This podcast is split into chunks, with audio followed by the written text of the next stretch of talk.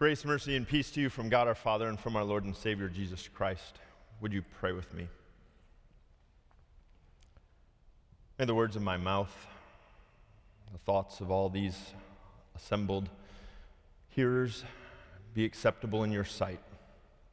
For you are a rock, and you, Lord, are our Redeemer. Amen. Dear people of God, I've had an interesting experience over the last couple of weeks. I've been in touch with a number of our recent graduates. Some of them uh, have been out for a year or a couple of years. Uh, some of them were back for graduation. Others I've stayed in touch with over uh, Facebook or uh, texting back and forth or emailing or calling. And I've heard something from a number of them in completely different conversations that has me thinking.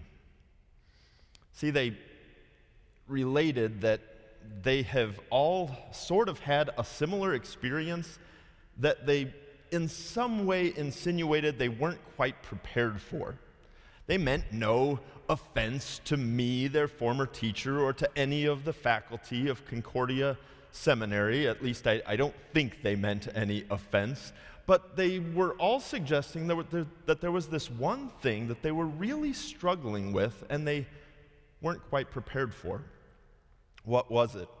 Well, it was it the, uh, the last chapter of Voelz's fundamental Greek grammar that's supposed to unlock on the day of ordination, and they just somehow didn't get that link.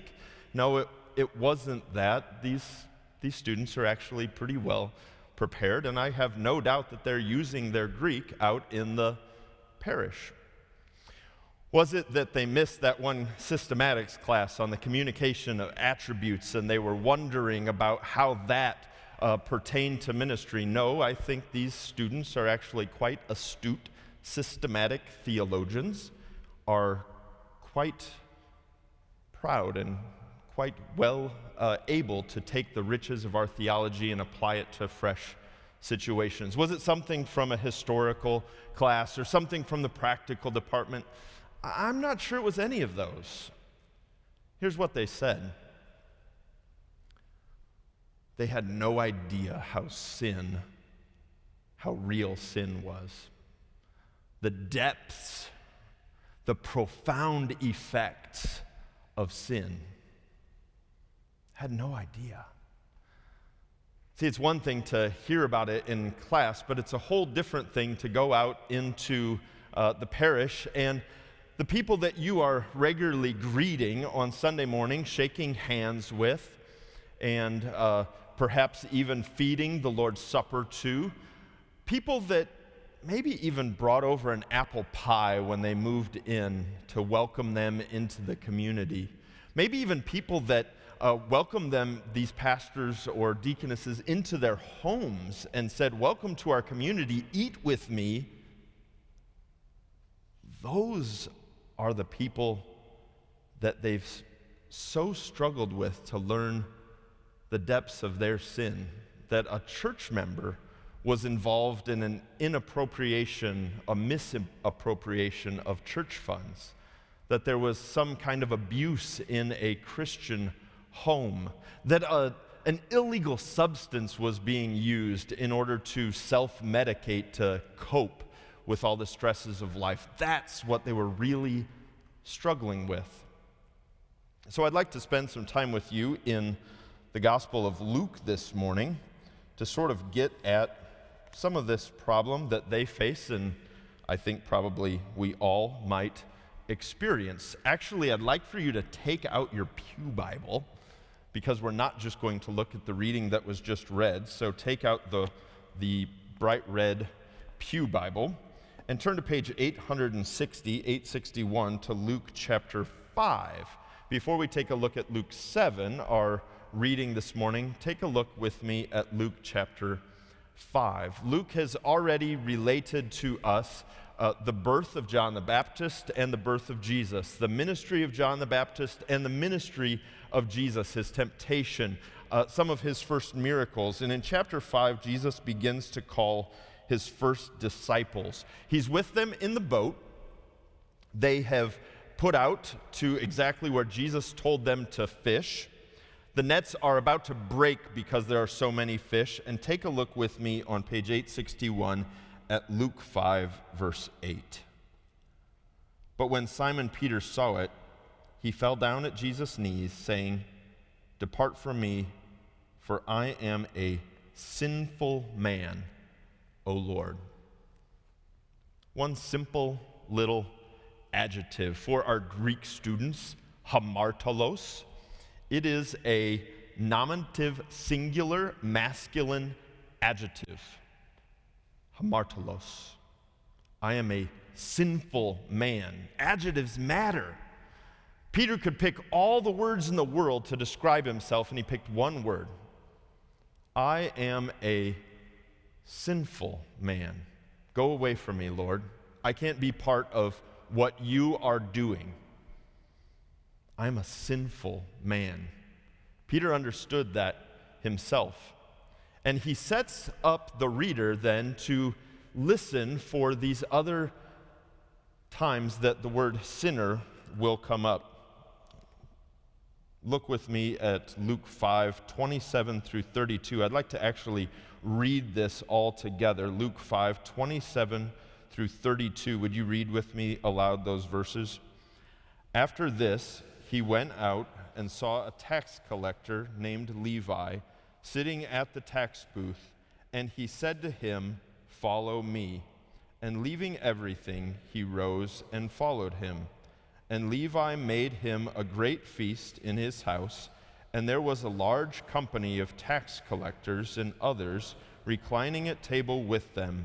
And the Pharisees and their scribes grumbled at his disciples, saying, Why do you eat and drink with tax collectors and sinners? And Jesus answered them, Those who are well have no need of a physician, but those who are sick. I have not come to call the righteous, but sinners to repentance. So, not only does Jesus call this sinful man Peter to come and follow him, but Jesus also calls a tax collector. And it says in the text that after Levi was called to follow Jesus, in verse 29, then he, through this large bash, it says there was a large company of tax collectors and others. You know, venture capitalists, uh, high rollers, Wall Street wolves. These are the kinds of people that Levi was spending time with. And what's surprising that we learn about Jesus in this text is that Jesus liked to spend time with sinners. Not only was he calling a few people, he wanted to spend all of his time with people like this. And the Pharisees did not like it. Turn with me a couple pages to Luke 7, verse 36 on page 864. Luke has set us up to be thinking about sinners. And it would be easy to think primarily in our pericope about the woman. True, she adds something to Luke's narrative. Not only is it sinful men that Jesus is forgiving and calling to follow him, but it's sinful women too. But don't skip over verse 36. One of the Pharisees asked him to eat with him, and he went into the Pharisee's house and took his place at the table. It could be easy to see or to think, as a reader of Luke, that I know who the good guys and the bad guys are up to this point. The good guys are the sinners, the people that Jesus likes to be with, the people that Jesus forgives and calls to follow him. And the bad guys are the Pharisees that Jesus hates and doesn't like to be with. But no, that's not the case at all. The Pharisees, too, are themselves sinners. It's just they don't know that yet. And so Jesus uses the woman whom he will forgive as an object lesson for the Pharisee. Jesus has to point out the Pharisee's sins in verse 44. After the parable, he turns toward the woman and he says to Simon the Pharisee, do you see this woman? I entered your house and you gave me no water for my feet, but she has wet my feet with her tears and wiped them with her hair. You give me no kiss, but from the time I came in, she has not ceased to kiss my feet. You did not anoint my head with oil, but she has anointed my feet with ointment. Simon, you're a sinner. Jesus loves Simon, has accepted the invitation to sit at Simon's table and teaches Simon not only that Jesus would like to call him to faith, to forgiveness, to follow, but also that Jesus loves sinners and wants to teach Simon how to deal with sinners.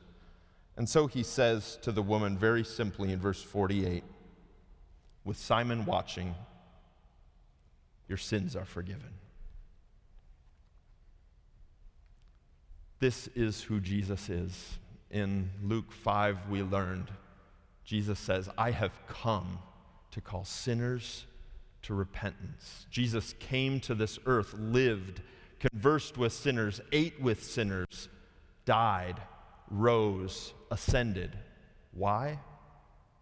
To call sinners to repentance. Now, this is a text and then application sermon structure for my Hum 1 students who are listening, so it's time to apply this text to us, the hearers. When I was a young pastor, I remember very well being ready to go to a conference. I had my bags packed, my plane ticket purchased. I was paid for this conference a week long, lots of money. And I came in one morning getting ready to go to this conference, and my senior pastor said to me, I need you to not go to that conference. Why? I paid tons of money. We paid tons of money for me to go to this conference.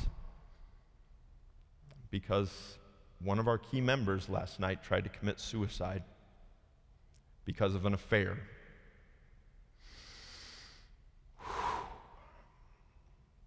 Sin sent me reeling. The first time that I experienced, and I've had a couple of these experiences on my ministry of someone who was misappropriating church funds. Sin and its effects in the church, in the world. When I heard about a young daddy who was a wonderful businessman, appeared to be a very successful man, found out that he was coping by using cocaine sin. Jesus has a couple of simple things to teach us this morning. We are hamartolos. If you want one word to describe yourself, I am a sinful man. Jesus wants you to know that this morning. And Jesus came to this earth to forgive you. Like he said to the woman in our text, I say to you this morning, your sins are forgiven.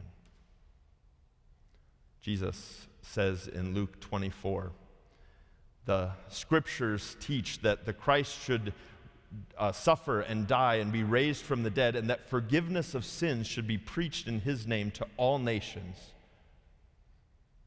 And in this text, Jesus teaches us how to deal with sinners. To speak simple words, you are forgiven. Oh, the joy as a pastor to say such simple words You are forgiven to a woman who had committed an affair, and to see tears of faith run down her cheeks. I grieve when I hear words from students about them struggling with the effects of sin and all the challenges that it produces in their ministries and in their churches.